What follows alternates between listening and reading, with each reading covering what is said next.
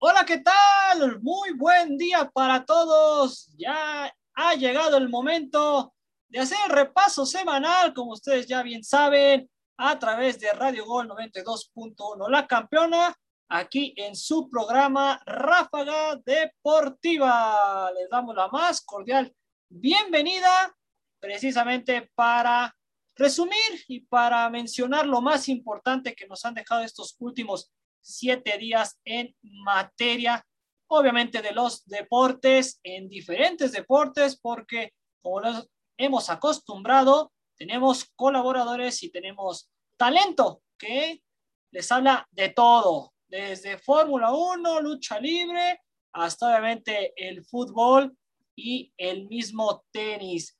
Y esta ocasión estoy acompañado, yo de regreso, vale, vale mencionar, y estoy acompañado por tres grandes personas que han llevado a bien durante mi ausencia este programa. En, en unos momentos se integrará nuevamente eh, la señorita Gaby, pero voy a presentar primero al señor Paul Betancourt. ¿Cómo estás, mi Paul? Buenas noches. ¿Qué onda, mi estimado Ángel? Compañeros, un gusto siempre compartir el espacio. A mi estimada Gaby, que ya se nos está uniendo de igual forma. Sí, con la información pues más destacada ¿no? de la semana, el tenis que llegó a su fin en el US Open, mi estimado Ángel. Tenemos campeones tanto en rama varonil como en rama femenil y otras categorías. Y el fútbol mexicano también lo estaremos informando en este resumen semanal Ráfaga Deportiva. Un saludo y un abrazo a todos allá en casita. Efectivamente, Paul, contigo tendremos, como lo has dicho, esa información de la final y lo sucedido en el US Open, así como las eliminatorias y la Liga MX. Una disculpa, Gaby, habías abandonado. Sabemos que las mujeres son primero, pero te saludo en estos momentos. ¿Cómo estás? Buenas noches. No, no hay problema. Buenas noches a todos. Este, gracias por escucharnos y bueno, venimos con eh, toda la información del fútbol femenil porque ya hay fase de grupos y mañana toca madrugar para, digo, ya hay grupos, ya hay este equipos y mañana toca madrugar para el sorteo de la Champions League femenil. Sí, efectivamente, tal cual, con una reformada eh, Champions League que va a tener más eh, apertura, tanto a nivel medios como eh, futbolísticamente hablando. Tú nos traerás toda la información, además de lo que ya sabemos en cuanto a la Liga MX femenil. Y por último, pero no menos importante, el señor Luis Roberto, que no sé si saludarlo hasta Italia o dónde estás, amigo. Aquí en Puebla, hermano, ¿cómo estás? Muy buenas eh, tardes, tengan todos ustedes días también. Eh, pues no, no, desde Italia, desde Italia, desde Puebla, en Italia se llevó a cabo el Gran Premio de Monza, justamente allá en el país italiano. Ya estaremos dando, eh, obviamente, toda la información de lo sucedido, pero me da muchísimo gusto estar contigo, con Paul y con mi querida Gaby para otro, eh, otra edición más de Rafa Deportiva. Aquí hablamos de todo, literalmente de todo, cosa que no hacen en otros programas. ¿eh? Ángel, acaba de destacar, aquí tocamos Fórmula 1, boxeo, UFC, fútbol femenino, Liga MX, eh, fútbol de europeo, básquetbol, béisbol, fútbol americano, tenis, hockey. Vaya, tenemos hasta de los deportes que usted no tiene ni idea de que existían. Esos tenemos aquí en Ráfaga Deportiva. Me siento muy feliz y a darle que, como quien dice, es mole de olla. Tienes toda la razón, amigo, efectivamente. Eso es lo que pasa en Ráfaga Deportiva y lo que sucederá, de hecho, en los próximos 55, 56 minutos. Pues sí, pongamos primera, ya que estamos hablando de automovilismo, y vamos con mi amigo Paul Betancourt, que nos platicará de lo que ya les adelantaba, lo sucedido en esta semana en el último Gran Slam del año en la rama varonil. Adelante, Paul. Correcto, sí, Culminó el US Open hace el, día de ayer, terminó este torneo de los abiertos de Estados Unidos que lidera Richard Sears junto con otros jugadores estadounidenses y Dominic Thiem, que era el jugador defensor del título. Vamos a repasar los cuartos de final para así llegar a, repasar la, la, gran final, lo que se vivió en el Arthur Ashe Stadium, el estadio principal del abierto de los Estados Unidos, celebrado en Nueva York. Aliasim, el canadiense, enfrentó a Carlos Alcaraz, tuvo que ser retirado esta joyita española que trae la escuela de Rafael Nadal. El partido iba a 6-3, 3-1 por un problema en el aductor. El español tuvo que abandonar y con esto el canadiense accedía sin problema a la siguiente fase. Después el holandés Borik van de Shangchul enfrentó a Medvedev, el ruso que ya estaremos platicando cómo llegó a la final, venció 3-6, 0-6, 6-4, 5-7 a Sanchul, el holandés. Después, en otros partidos, Novak Djokovic, este que buscaba hacer historia para ganar el Grand Slam calendario, así se le llama al jugador que logra conseguir los cuatro Grand Slams de la temporada. Enfrentaba a Matteo Berrettini, el italiano cayó 5-7, 6-2, 6-2, 6-3 ante el serbio. Después, el último partido de cuartos de final fue Alexander Zverev, que derrotó sin problemas 7-6, 6-3, 6-4 a Lloyd Harris, el sudafricano. En semifinales, Novak Djokovic se enfrentaba a Alexander Zverev. El primer set lo ganó Alexander 4 por 6.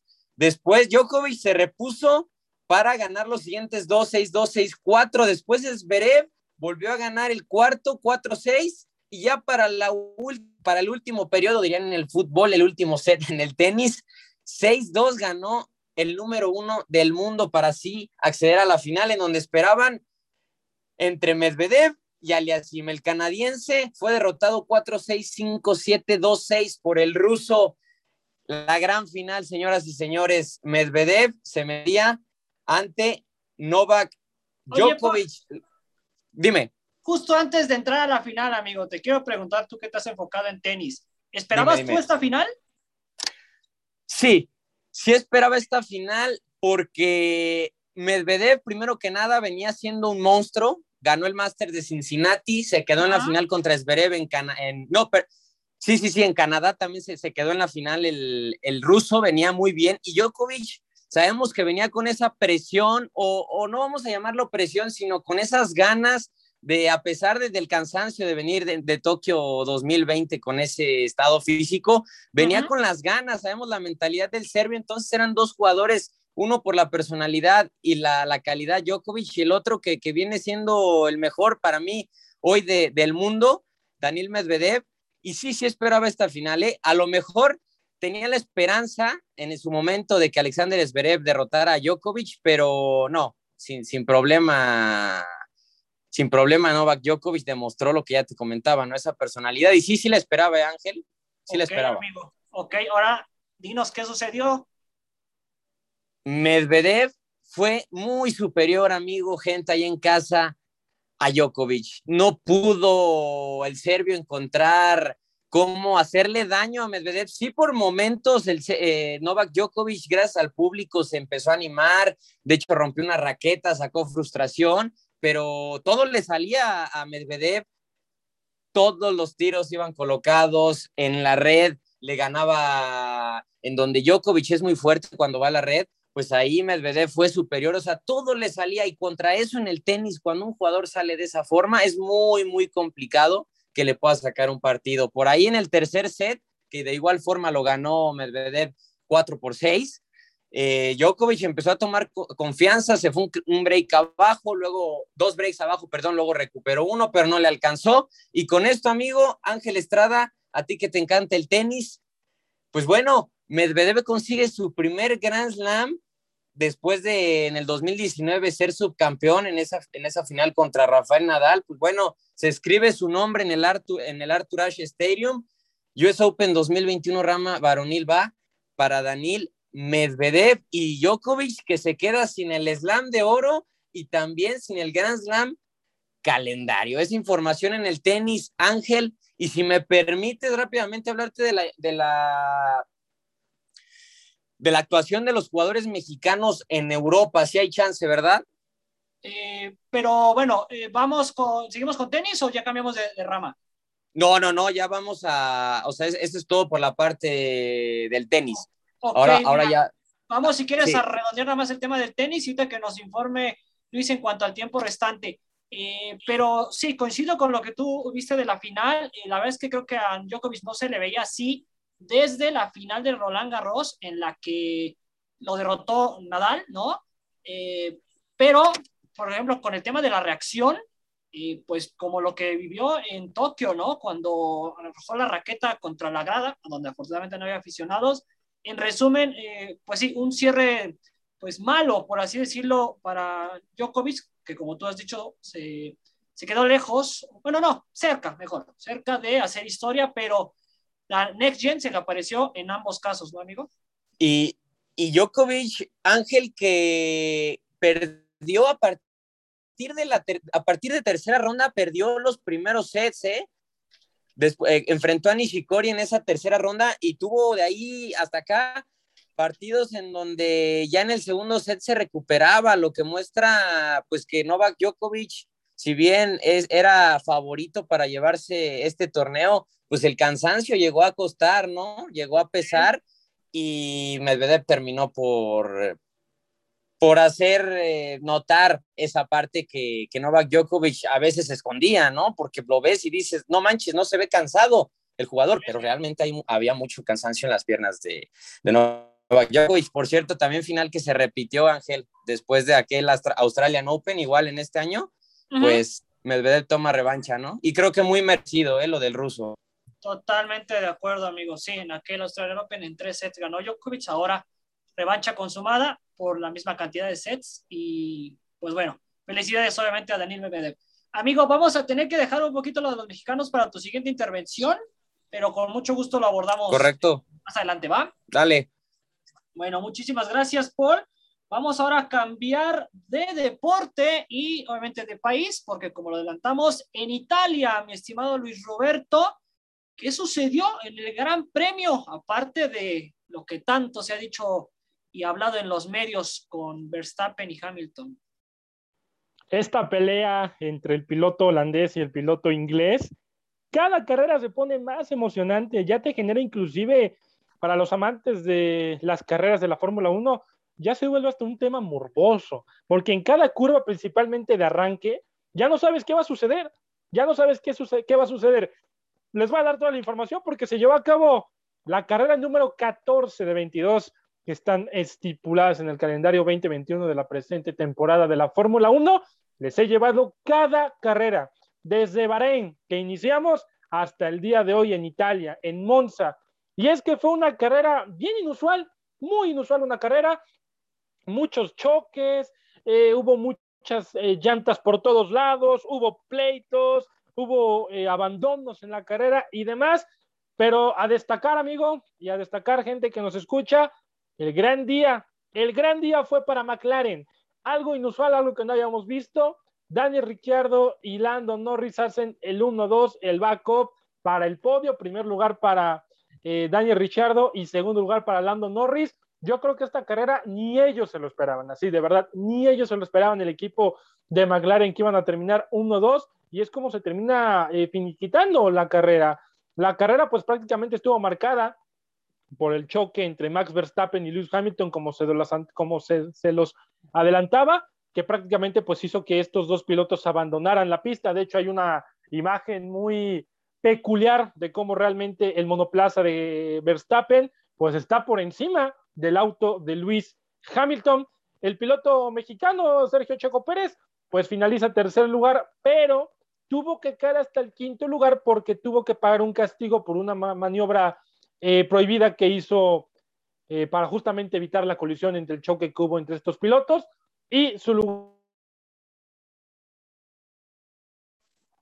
su lugar lo ocupa eh, Valtteri Bottas y atacó prácticamente pues en las primeras vueltas hasta hacerse un lugar con Lance Stroll prácticamente pues el mexicano estuvo bastante agresivo toda la carrera, ¿no? En prácticamente la vuelta número 9, el mexicano pues arriesga prácticamente para ganarle la posición a Carlos Sainz y pues este mismo le aventó el auto para intentar, eh, si me permiten la expresión, aplacar al Red Bull del mexicano. Prácticamente pues la carrera estuvo así, ¿no? Prácticamente pues vimos muchos choques, vimos una carrera muy accidentada, Max Verstappen, pues también tuvo un cambio de neumáticos de 11 segundos. Imagínate, Ángel, lo que es 11 segundos en la Fórmula 1. Perdón, yo creo que llegas de aquí a cualquier lugar con 11 segundos en la Fórmula 1. Y Luis Hamilton también había salido prácticamente eh, de los pits. Después, la gran que es prácticamente la que te estoy eh, mencionando. Verstappen y Hamilton pues pelearon de principio a fin hasta que duró la carrera muy, muy eh, hasta pues hombro con hombro y ya realmente pues ha habido morbo entre estos, entre estos pilotos. Eh, han de recordar hace apenas unas carreras atrás, les platicaba lo que hizo Hamilton en una, prácticamente en una carrera también contra Verstappen, en donde pues dejan fuera al piloto holandés, prácticamente eh, Hamilton es el que deja fuera a, no, Hamilton es el que deja fuera a Max Verstappen, y hay muchísimo, muchísimo, Ángel, pues ya la rivalidad entre estos dos, entre estos dos pilotos, realmente pues ya te causa muchísima intriga ver qué va a pasar cada carrera con ellos dos, porque ahí está la pelea, ¿eh? Ahí está la pelea. Vamos a ver a continuación, eh, vamos a repasar cómo va el campeonato de constructores. Max Verstappen se termina en primer, eh, lugar con 226 puntos y medio. Hamilton se queda en segundo con 221 y medio, solamente a 5.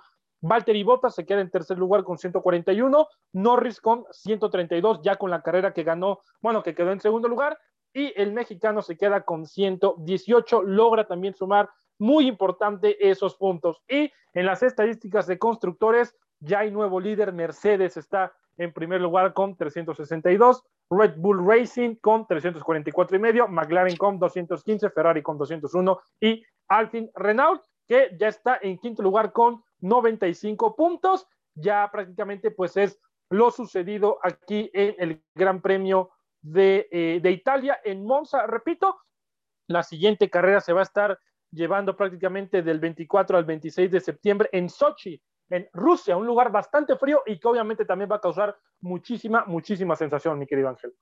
Perfecto, amigo, perfecto. Pues sí, como tú lo has descrito, cómo se está poniendo poco a poco la temporada de la Fórmula 1, ya estamos en la segunda mitad como tal de la temporada y es muy interesante, ¿no? Definitivamente que tanto a nivel de pilotos como como en constructores, la pelea se mantenga ahí. Nos queda menos de un minuto y medio, amigo. Rápidamente, nada más cuéntale a la gente cómo fue el fin de semana de Sergio Checo Pérez. Yo en redes sociales vi que dijo que sí, fueron días complicados, ¿no? Desde los clasificatorios hasta el día de hoy.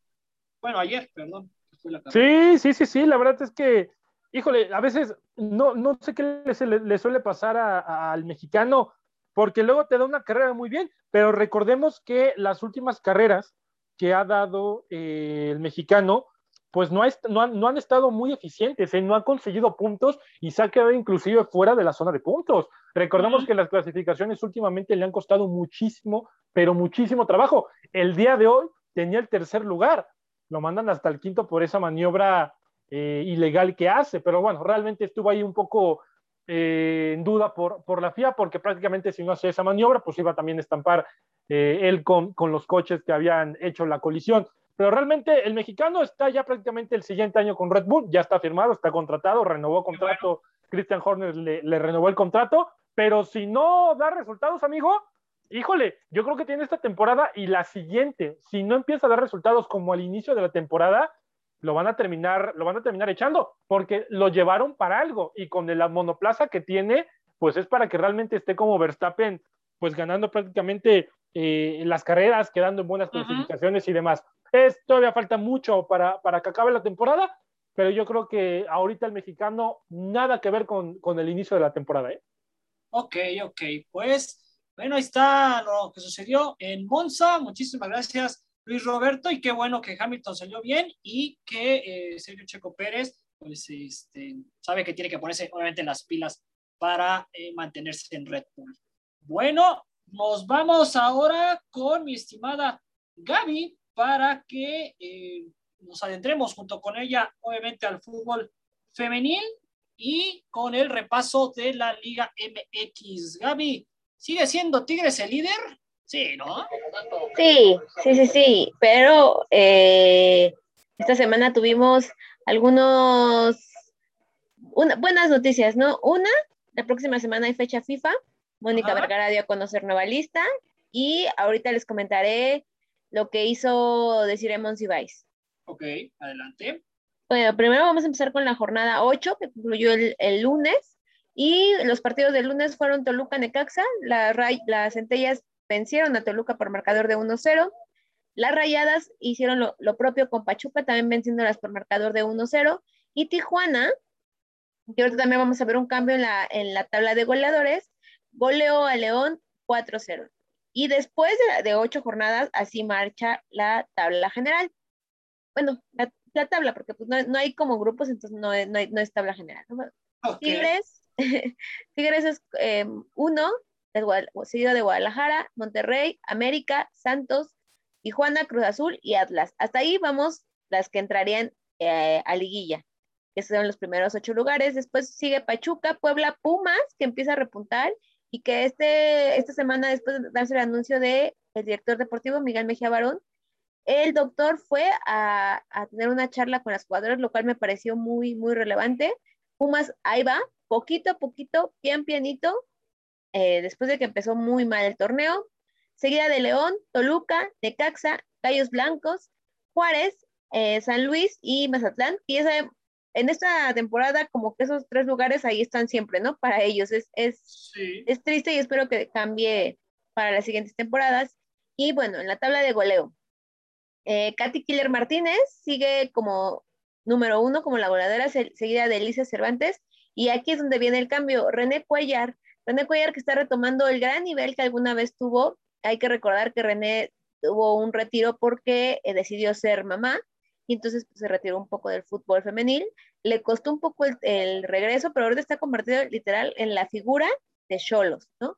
Eh, sigue Stephanie Mayor, que eh, también apenas está viendo acción después de haber contraído eh, el virus del COVID. Afortunadamente fue asintomática, pero siento que el que te no tengas, ¿no? Constantemente la preparación, pues sí te afecta.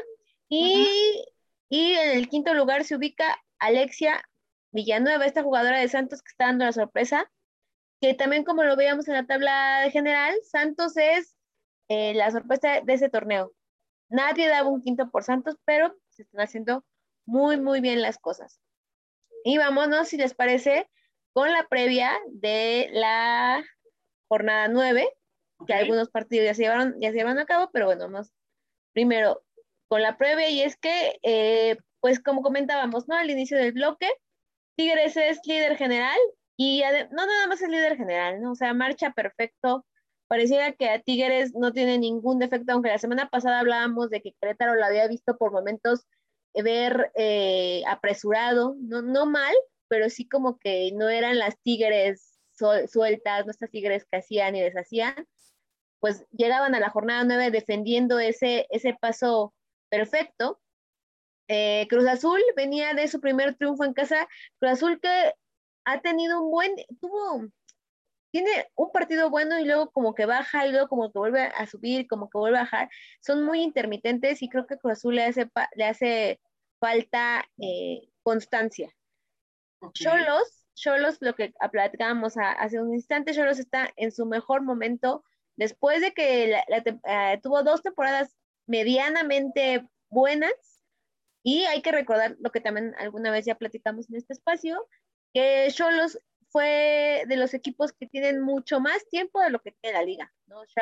El equipo de Cholos, o un equipo de Tijuana como tal, ya participaba en la liga de Estados Unidos por esta proximidad que hay, pero bueno, entonces eh, se espera mucho más de este equipo con tanta tradición y en este torneo creo que lo pueden eh, demostrar un poco mejor, ¿no? La, franja que llegaba con tres victorias y esta vez se enfrentaba a los Gallos.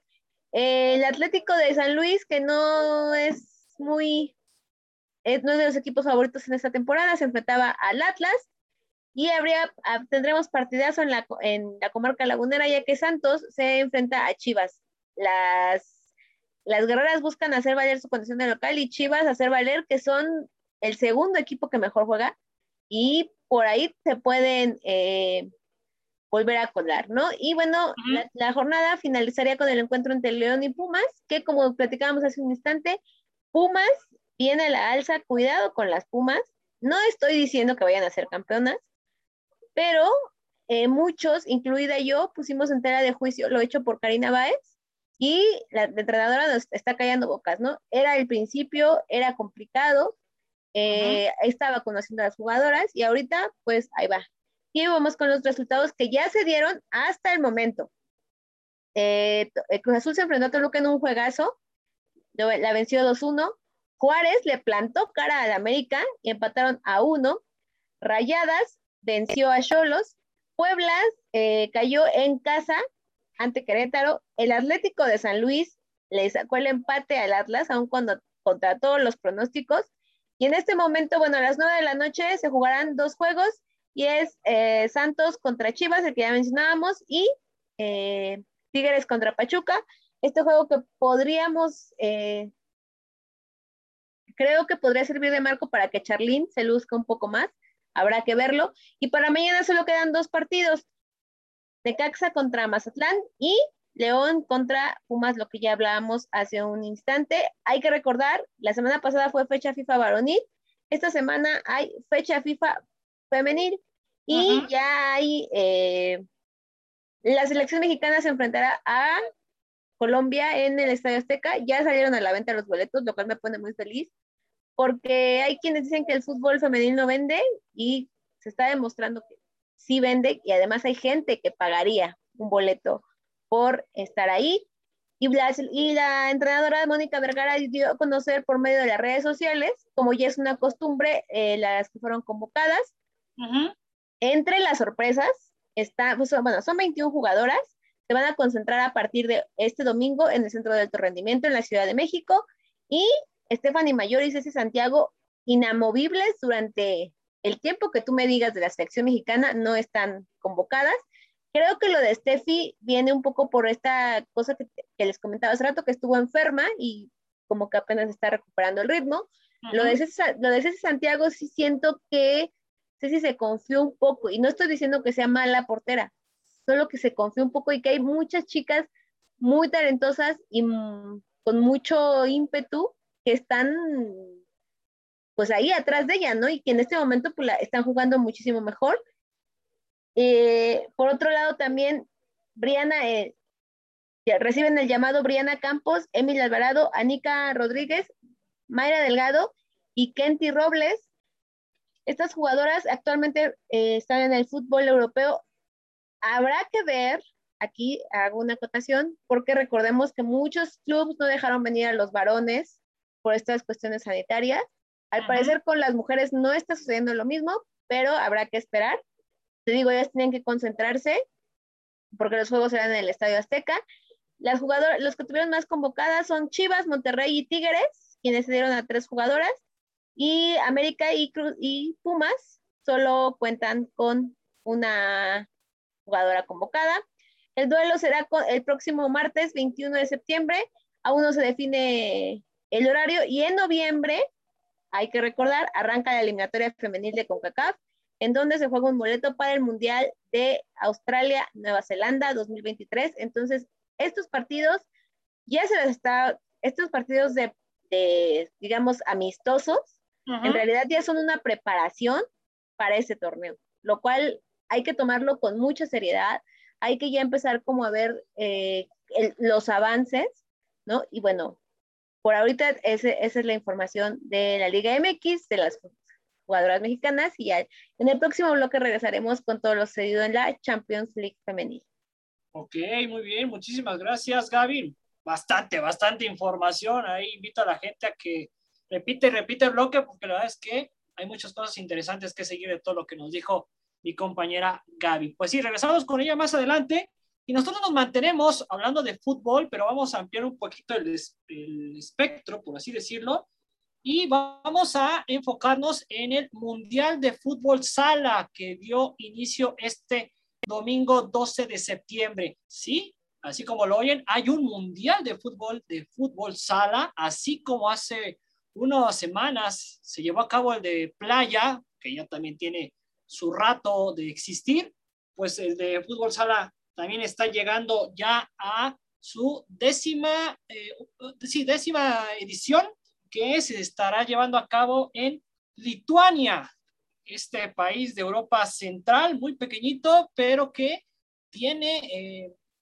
vamos, las bases del fútbol como tal, de esta modalidad, y que de hecho está llevándose a cabo el primer evento grande dentro de este país. Entonces, ¿Qué hay que seguir en ese fútbol sala y qué hay que destacar en este tipo de mundial? Bueno, de entrada, a diferencia de los otros mundiales de menores y de playa, este se lleva a cabo cada cuatro años, al igual que el de mayores, el de selecciones eh, mayores femeniles y varoniles. La última edición se llevó a cabo en el 2017, obviamente, en la ciudad de, en el país de Colombia, y ahí el campeón fue la selección de Argentina.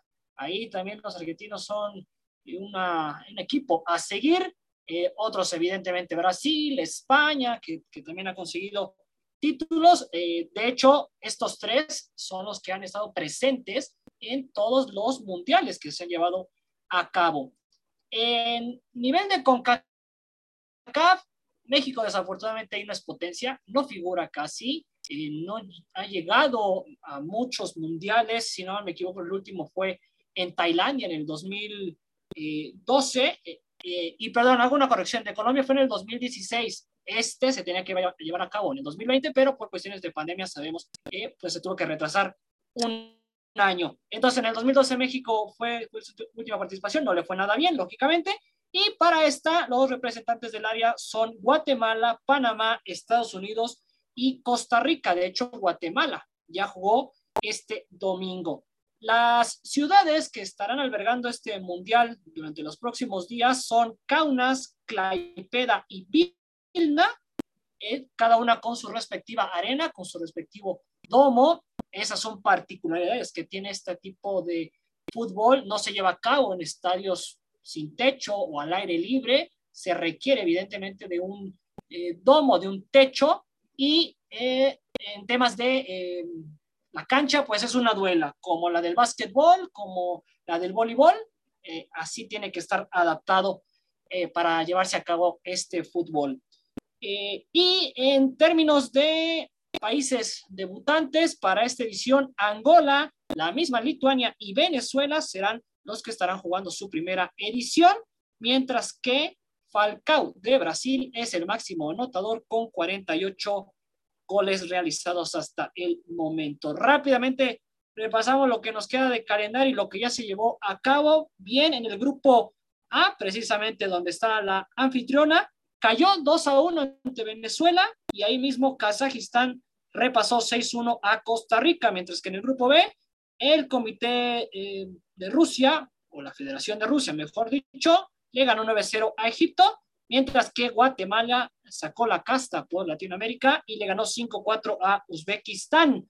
Esos fueron los resultados del primer día de actividades para este eh, lunes, o bueno, ya si ustedes escuchan el, podcast posteriormente, sabrán los resultados. Marruecos e Islas Salomón se estarán enfrentando en el grupo C, al igual que Tailandia y Portugal, mientras que en el de Panamá y la República Checa estarán jugando primero, al igual que Vietnam y Brasil. Ya nada más para cerrar con este tema, como lo están escuchando, estas modalidades, al igual que el juego de playa, por ejemplo, dan esa apertura a que países que a lo mejor jamás habíamos escuchado o imaginado que estuvieran en un mundial de mayores de, del fútbol tradicional, pues obviamente aparezcan, ¿no? Estamos hablando de Islas Salomón, de Tailandia, de la misma Vietnam, ¿no? De Lituania, por ejemplo, y la verdad es que los invito a seguir mucho este tipo de fútbol, porque aparte es un fútbol muy vistoso, que genera un promedio de por ahí 6, 7 goles por partido y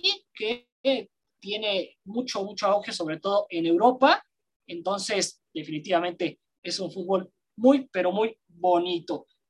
Entonces, pues ya estaremos al pendiente de lo que suceda precisamente en el resto del torneo e informándoles en las próximas ediciones de Rafa Deportiva de qué pase con las diferentes selecciones. Nos mantenemos en el fútbol y regreso con Paul para ahora sí darle su espacio y de las eliminatorias de la CONCACAF. Adelante, amigo. Perfecto, mi estimado Ángel, gracias. Vamos a, hacer un resumen de lo que pasó con México en el último partido contra Panamá. Ya mencionamos la semana pasada el partido contra Jamaica y contra Costa Rica. Llegaba a enfrentar a Panamá el pasado miércoles no jugó el último partido por acumulación de, tarjetas amarillas. Edson Álvarez La selección empató uno por uno contra Panamá. El gol fue de Jesús Corona, un partido en donde la selección mexicana sin duda queda de ver. Faltan muchos nombres como Héctor Herrera, Irving Lozano allá arriba, que es de lo mejorcito ahorita en la selección mexicana. Funes Mori no logró hacer gol en estos primeros tres partidos una selección mexicana carecida para mí de buen fútbol, de buen funcionamiento, limitada en cuanto a nombres, ya mencionaba, pero bueno, estas decisiones al final luego son perjudicadas por lesiones, algunas otras por lo que viene de la boca de Gerardo Martino en convocatorias. En fin, México está después de este partido, de esta, de de esta triple fecha FIFA, en primer lugar, ahí se mantiene la selección mexicana con únicamente siete puntos. Santiago Jiménez no tuvo ni un solo minuto, lo llevó el Tata y el jovencito hijo del ídolo del Cruz Azul, Chaco Jiménez, no tuvo ni un solo minuto y de Alexis Vega se dio a conocer el grado de su lesión, fue un esguince en el tobillo derecho, un problema que ya había presentado en algún momento y un proceso de rehabilitación que lo dejará fuera entre tres a cuatro semanas, es decir, aproximadamente un mes, por lo que se perderá el Clásico Nacional América Guadalajara y posiblemente la próxima fecha FIFA. En redes sociales el jugador eh, mostró su proceso de rehabilitación ya iniciado, se le inyectó un, un producto que, que, le generó dolor ahí y, e hizo una pregunta que generó algo de, de duda, ¿no? Dice, él, él sí, voy a citar lo que él dice, bueno, más bien, mejor dicho, lo que él pregunta, ¿estaremos listos para el clásico? Algo que nos hace pensar que probablemente a lo mejor su proceso sea más rápido, pero hay que, hay que remontarnos a en el Guardianes 2020 en donde se lesionó de igual forma y el jugador jugó infiltrado, o sea, con una lesión en esa semifinal contra León jugó lesionado y obviamente resultó peor, entonces por eso yo creo que Guadalajara no acelerará el proceso y Alexis Vega estará fuera de, de tres a cuatro semanas, como ya lo había mencionado. ¿Por qué comento esto? Porque Guadalajara está en crisis y le doy importancia al tema porque es de lo más resaltante en Chivas, entonces por eso le damos importancia. El 7 de octubre será la próxima fecha FIFA. Vamos a pasar nada más rápidamente a las eliminatorias de Conmebol un resumen rapidísimo, si me permites, mi querido Ángel. Jueves 2 de septiembre, Bolivia empató con Colombia, Ecuador derrotó a Paraguay 2-0, Venezuela cayó ante Argentina 3-1, Perú empató 1 por 1 con los Charrúas, Chile fue derrotado por los Cañariños, Brasil, Neymar llegó a su gol 69, ya estaremos hablando de eso.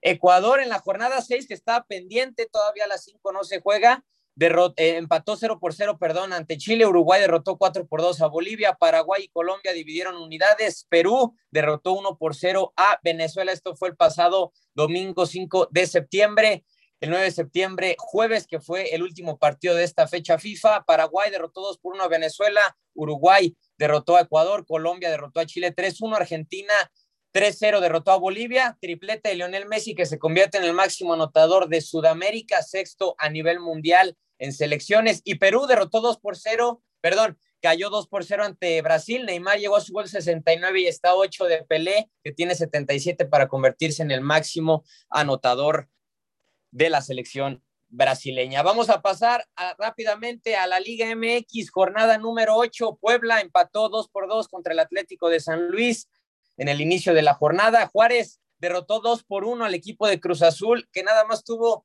un remate a puerta pobre, lo del equipo de Juan Reynoso. Tijuana derrotó dos por uno a Santos, que era uno de los invictos.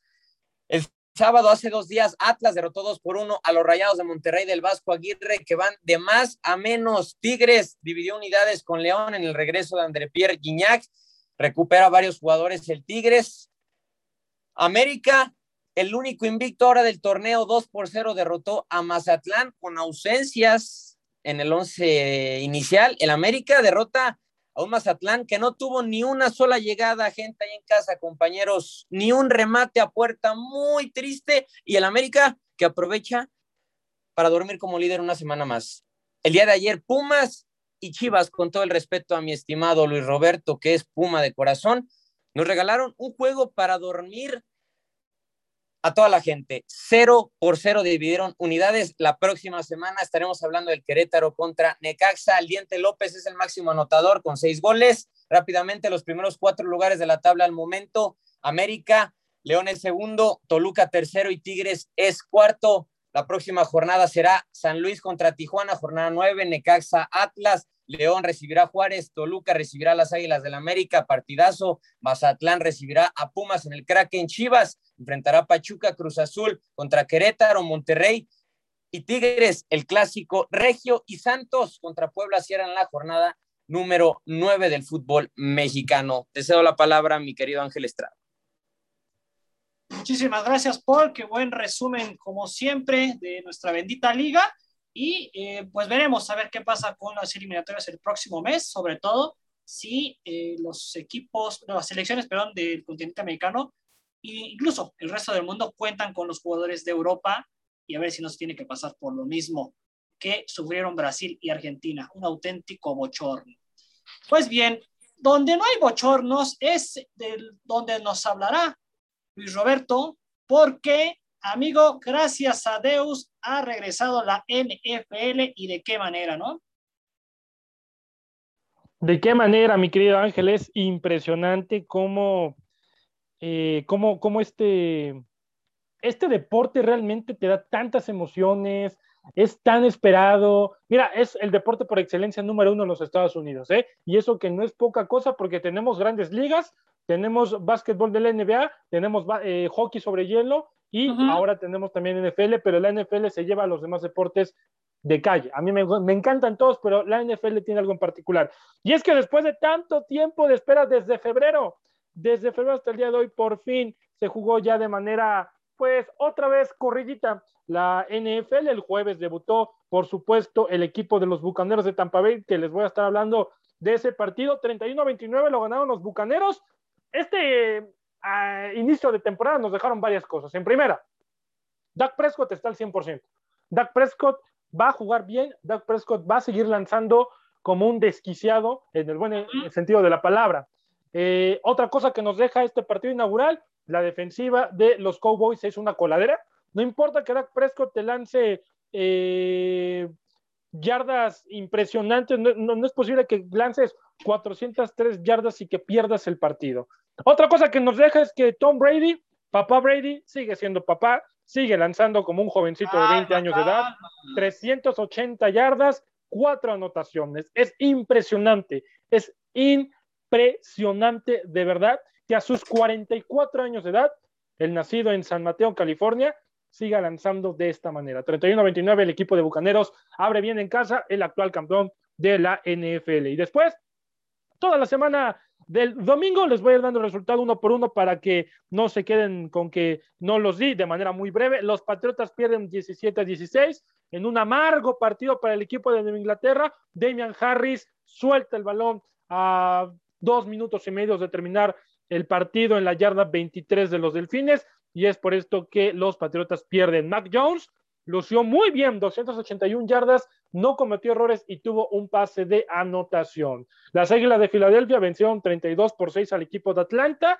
un partido bien interesante por parte ya del otro egresado de Alabama, Jalen Hurts, 264 yardas y tres anotaciones. Los aceros de Pittsburgh, para sorpresa de todos, vencieron a domicilio a los Bills de Buffalo. Esto no lo tenía pronosticado nadie, más que los que le van a los acereros. Ni tú, Ángel, ni tú lo tenías pronosticado, seamos honestos. Ni tú lo tenías pronosticado. El Big Ben, un partido bien discreto con 188 yardas y un pase de anotación.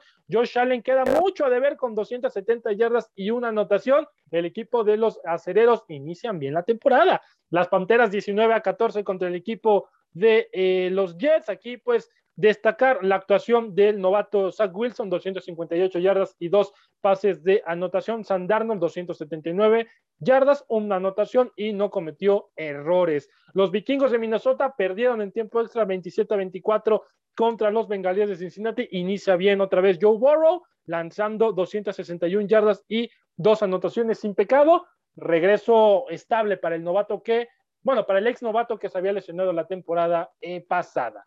El equipo de los Niners, pues le propinó 41 puntos a los Leones de Detroit. Aquí eh, hicieron Jimmy G lanza 314 con un touchdown y Trey Lance solamente apareció una ocasión en el partido y fue para mandar un pase de touchdown de 5 yardas. Los jugadores de Jacksonville cayeron 21 a 37 contra los Houston Texans. Obviamente Trevor Lawrence mucho morbo, lanzó tres anotaciones, 332 yardas, pero lanzó tres intercepciones. El equipo de los Jaguares pierde. Seattle contra Colts, Seattle 28 a 16. Russell Wilson está imparable, lanza 254 yardas y cuatro anotaciones. El equipo de los Titanes de Tennessee pierde en casa 38 a 13, donde los Titanes no metieron ni las manos. Los Chargers 20 a 16 sobre el Washington Football Team. En un partidazo, los Chiefs le pegaron 33 a 29 a los Cafés de Cleveland. Para sorpresa de muchos, solamente tres puntos pudieron anotar los Packers y les metieron 38 los Santos de Nueva Orleans. Un partido para el olvido en general especialmente para Aaron Rodgers, que lanzó 133 yardas, 0 touchdown y 2 intercepciones. El equipo de los Broncos de Denver, 27 a 13 contra los Gigantes. Le pegaron el día de hoy los Ravens de Baltimore contra las Vegas Raiders, que se estará llevando a cabo 7 y cuarto de la noche, mi querido Ángel. Wow, wow, wow, qué repaso, amigo. La verdad es que tuvimos muchísimo, muchísimo de la NFL, has mencionado bien las sorpresas, igual también aquellos que cumplieron, ¿no? Como se esperaba, como fue el señor Tom Brady. Y desde el jueves, desde el jueves la NFL nos dejó claro que este es su momento, o sea, este periodo de fin de año no te la puedes perder si, si te gusta, si la amas, y si no, adéntrate porque estarás a cada rato, amigo, cada día, cada dos días, escuchando de que algo pasó en la NFL. Así es, así es. Y es que de verdad, Ángeles, es yo creo que una de las fechas más esperadas del año para los Estados Unidos, y sin exagerar, yo creo que es tan esperado como una Navidad, como un día de acción de gracias, como un año nuevo, porque de verdad que la NFL es, es tan emocionante y tan impactante en los aficionados que la gente los espera completamente. Ya nada más para rematar este, este bloque y esta información. Hay una película muy buena que se llama Concussion, en español Conmoción, eh, que la protagoniza Will Smith, que hablaba acerca de eh, pues las conmociones cerebrales que hay en la NFL.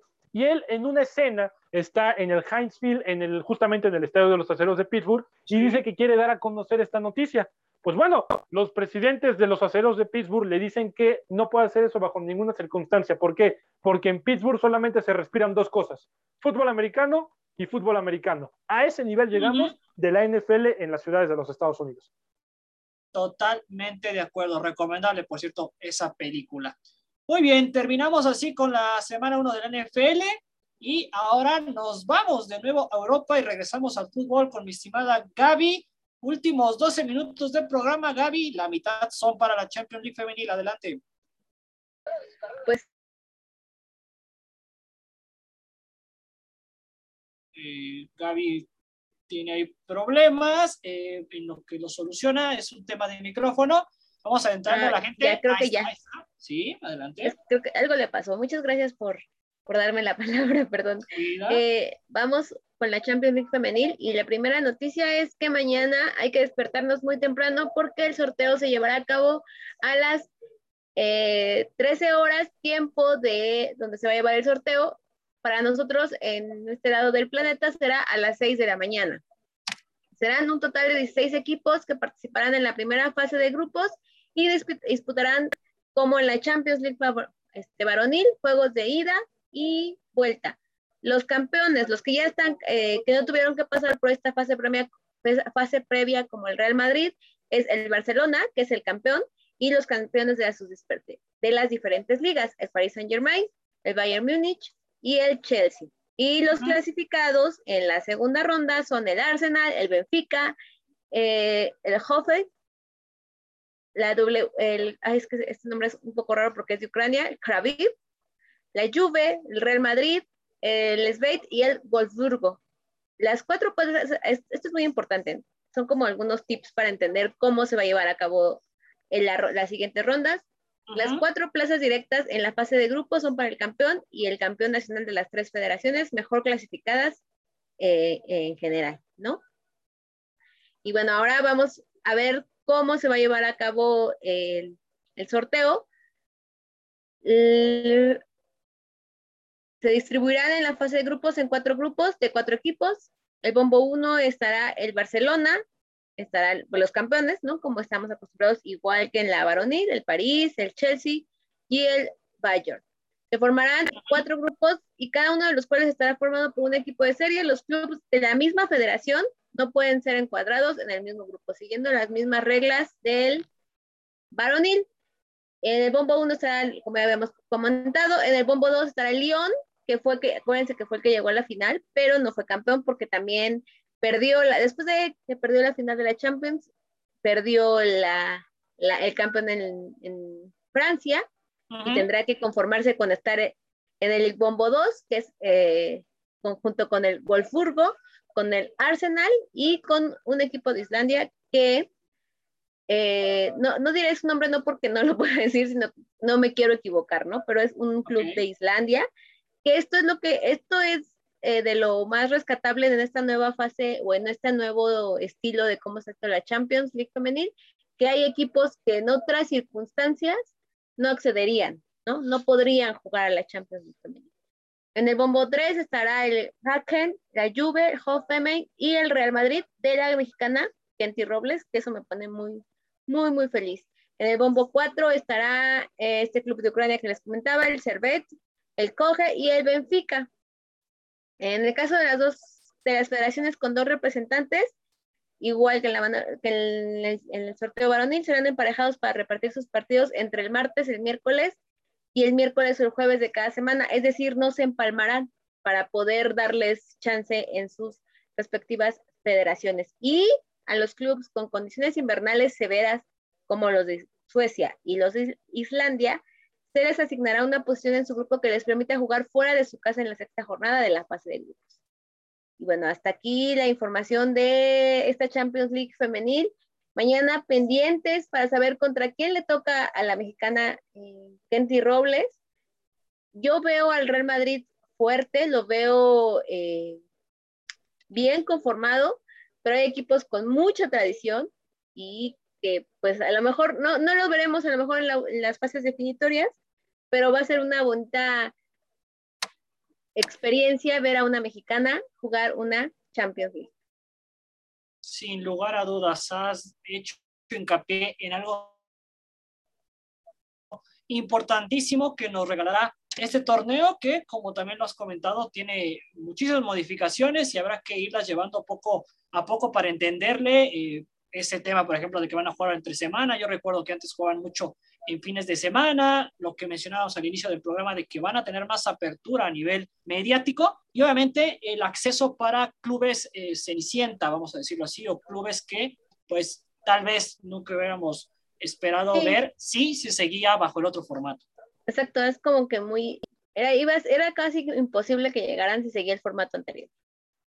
Total, total. Pues lo mejor, evidentemente, para este nuevo torneo y en Europa habrá eh, fútbol de clubes para aventar al cielo, en definitiva, ya con estas modificaciones. Bien, llegamos al último bloque del programa. Muchísimas gracias, Gaby. Y vamos a complementar lo que aconteció en el US Open en esta última semana, pero del lado femenil y de la modalidad adaptada donde primero, en el caso de las mujeres, la verdad es que todo fue dicha y felicidad.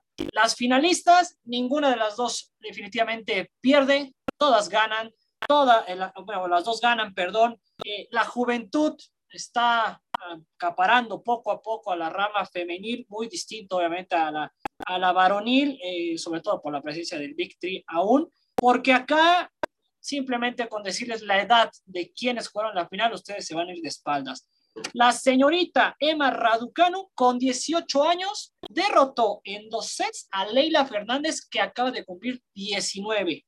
La chica de, origen canadiense, ecuatoriano filipino, terminó cayendo, pero la verdad es que tiene un muy buen tenis y mis respetos para ambas jugadoras que nos regalaron una final muy, muy interesante el pasado sábado. ¿Cómo llegaron a esta final? Muy bien, el camino de Leila fue derrotando a Konju, a Kanepi, a Osaka en tercera ronda, a Kerber en la cuarta, a Svitolina en los cuartos de final y a Zabalenka en las semifinales. En ese orden, la preclasificada 3, 16, 5 y 2, ni más ni menos. Mientras que lado de Raducanu derrotó a Pogel, a Sang, a Sorribe Stormo, a Rogers en cuarta ronda, a Belinda Benkis, medallista de oro en Tokio, en los cuartos, y a Sakari en las semifinales. Resultados precisamente de esta etapa para ambas eh, finalistas. En el caso de Emma, la británica, 6-1 y 6-4 ante Sakari. Y en el caso de Leila, 7-6, 4-6 y 6-4 para vencer a Sabalenka. Insisto, la número 2 incluso del mundo, no nada más preclasificada. Y bien, ¿qué pasó en esta, en esta final? Eh, insisto, tuvimos de todo. Eh, hubo sangre incluso, ¿no? En una jugada en la que se raspa la rodilla eh, la chica británica y tiene que ser atendida justo antes de tener que sacar para eh, ganar el partido. No, no, no, o sea, fue algo que quedará definitivamente en la memoria. Pero aparte, ¿qué también quedará en la memoria?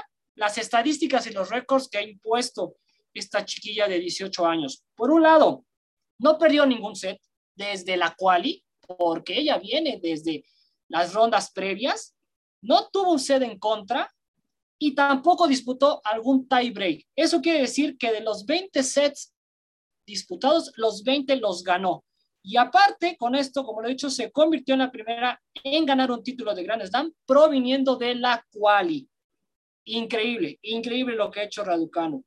Con esto aparte, se convierte en la primera británica desde Andy Murray en el 2016 en conseguir un título de Grand Slam. Y Gracias a esta situación, brincará hasta el puesto 23 del ranking este lunes como tal. Ya debe de estar ahí, siendo antes del torneo 150, mientras que Leila subirá o subió, mejor dicho, 45 lugares para llegar al número 28.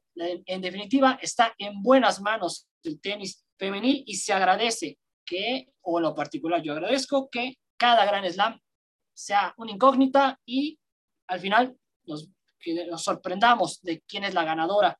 Eh, y Zabalenka tenían lo necesario, pero se atravesaron estas dos eh, niñas, como tal, estas dos adolescentes, y creo que tuvimos un gran cierre de US Open en rama femenil. En donde también se hizo historia ya para cerrar con el programa, en el tenis adaptado. ¿Por qué? Por un lado, los británicos Gordon Reed y Alfin Hewitt consiguieron el Gran Slam calendario. Ellos sí lo lograron después de imponerse en la final, conquistan el cuarto Gran Slam de la temporada y hacen historia. En los singles femeniles, Tite de Groot, la neerlandesa, derrotó 6-3 y 6-2 a Camille y ella consigue el Golden Slam. A días de haber logrado la medalla de oro en Paralímpicos, Tite de Groot consigue esta marca. Y también Dylan Alcott en los quad singles, tras derrotar 7-5 y 6-2 a Pink, también se apunta el Golden Slam. Los cuatro tenistas, eh, unos eh, como pareja, los otros individuales, ponen con letras de oro sus nombres en los libros de el tenis. La verdad es que fue un fin de semana en el US Open para recordar el resto de nuestras vidas. Y así es como llegamos al final de nuestro programa con toda esta información, con todo lo que nos han regalado mis compañeros. Muchísimas, muchísimas gracias por acompañarnos en un resumen más. Me despido rápidamente de ellos y les pido sus redes sociales en menos de 20 segundos, por favor, señor Polo Betancourt. Correcto, gracias a todos los que nos escucharon. Me pueden encontrar en Instagram como Polito AM10. Nos vemos la semana que viene, mi estimado Ángel. Así será. Estrada. ya ve, ya te dije Rojas, es que también tengo un colega que se apellida pero bueno, nos vemos. Así será, cuídate. Mari, redes sociales y despedida. Gracias a todos los que nos oyen, que nos, nos busquen en, en, podcast. Y mis redes sociales son Gaby-Martínez84 en Instagram y en Twitter soy Gaby Martínez P para que si quieren dialogar de cualquier deporte. Gracias, Gaby. Como lo ha dicho ella, lugares donde nos pueden encontrar Spotify, Anchor y Apple Podcast. Y señor Luis Roberto, un gusto haber estado con ustedes en esta edición de Rafa Deportiva. Nos vemos el siguiente lunes y me pueden encontrar en Instagram como luisro-gb. Un abrazo a todos. Abrazo, amigo. Muchísimas gracias. Yo soy Ángel Estrada. En Twitter estoy como arroba-estradatos. Que pasen una excelente semana. Muchas gracias por escucharnos. Esto fue Ráfaga Deportiva.